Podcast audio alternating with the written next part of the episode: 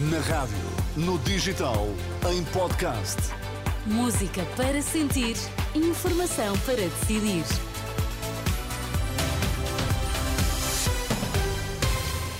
No arranque da edição dos oito, conheçam os destaques a esta hora. Nos dois anos de invasão, G7 promete continuar a apoiar o direito da Ucrânia à autodefesa. Dois anos de guerra assinalados em todo o país, nesta edição reportagem em Faro. Boa noite. Os países do G7 comprometem-se a continuar a ajudar a Ucrânia e a defender-se da invasão, bem como a aprovar novas sanções contra a Rússia. A posição do grupo das sete democracias mais industrializadas do mundo consta de uma declaração final divulgada após uma reunião por videoconferência presidida a partir de Kiev pela primeira-ministra italiana Giorgina Meloni. E neste dia em que se cumprem dois anos sobre o início da invasão da Rússia, Rússia na Ucrânia, um pouco por todo o país foram organizadas manifestações de apoio à causa ucraniana. Em Faro, cerca de meia centena de pessoas juntaram-se para que o mundo não esqueça a Ucrânia como disse a reportagem da Renascença Natália Borisovenkova, da Associação de Ucranianos em Portugal. Todas as comunidades ucranianas fora da Ucrânia ajudam, ajudamos financeiro, sempre temos eh, umas angariações dos fundos para ajudas humanitárias, ajudamos os nossos defensores, eh, ajudamos a comprar, eh, por exemplo, drones, enviamos alguma ajuda humanitária também. Manifestação em Faro e também no Porto, onde esteve Rui Rocha, da Iniciativa Liberal, e que negou qualquer aproveitamento político da situação. Obviamente, nós estamos apenas uh, nos eventos e nas iniciativas para as quais somos convidados.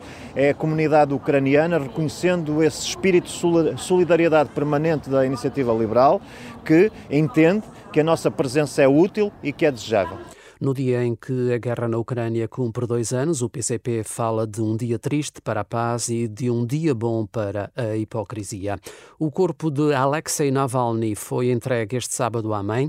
A indicação foi deixada na rede X pelo porta-voz do até agora maior opositor de Putin. Não há qualquer indicação sobre o funeral ou a forma como será realizado.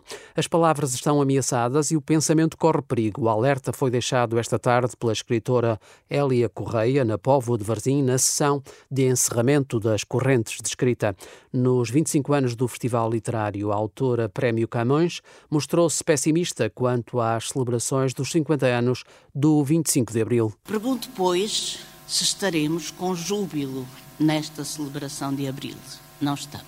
Se os escravos são os mesmos, nós não somos os mesmos. Vemos no horizonte a verdade pior, a competência para o mal dos seres humanos. E vemos como o pensamento corre perigo. Vemos como as palavras estão sob ameaça. A escritora Elia Correia, Prémio Camões no Festival Correntes de Escritas, que hoje termina na Pova de Varzim e onde, no próximo ano, irá abrir o um novo espaço memória dedicado ao escritor Luís Sepúlveda. No futebol, nos instantes finais da partida, Estrela da Amadora e Chaves continuam empatados a uma bola. Na outra partida desta tarde da jornada 23, o Moreirense venceu em Faro por uma bola a zero. Na antevisão da partida de amanhã, frente ao Futebol do Porto, marcada para o estádio Cidade de Barcelos, o treinador do Gil Vicente, Vítor Campelos, sublinhou o bom comportamento da sua equipa em casa. Temos sido das equipas que mais pontos têm feito em nossa casa e por isso, respeitando muito este nosso adversário, que sabemos o valor dele, vamos fazer tudo para fazer um bom jogo, porque sabemos que jogando bem estamos mais perto de ganhar. O Gil Vicente Porto está marcado para as 18 horas da manhã. À mesma hora arranca o Benfica Portimonense. Já o Rio Ave Sporting está marcado para as 20h30 também de amanhã domingo.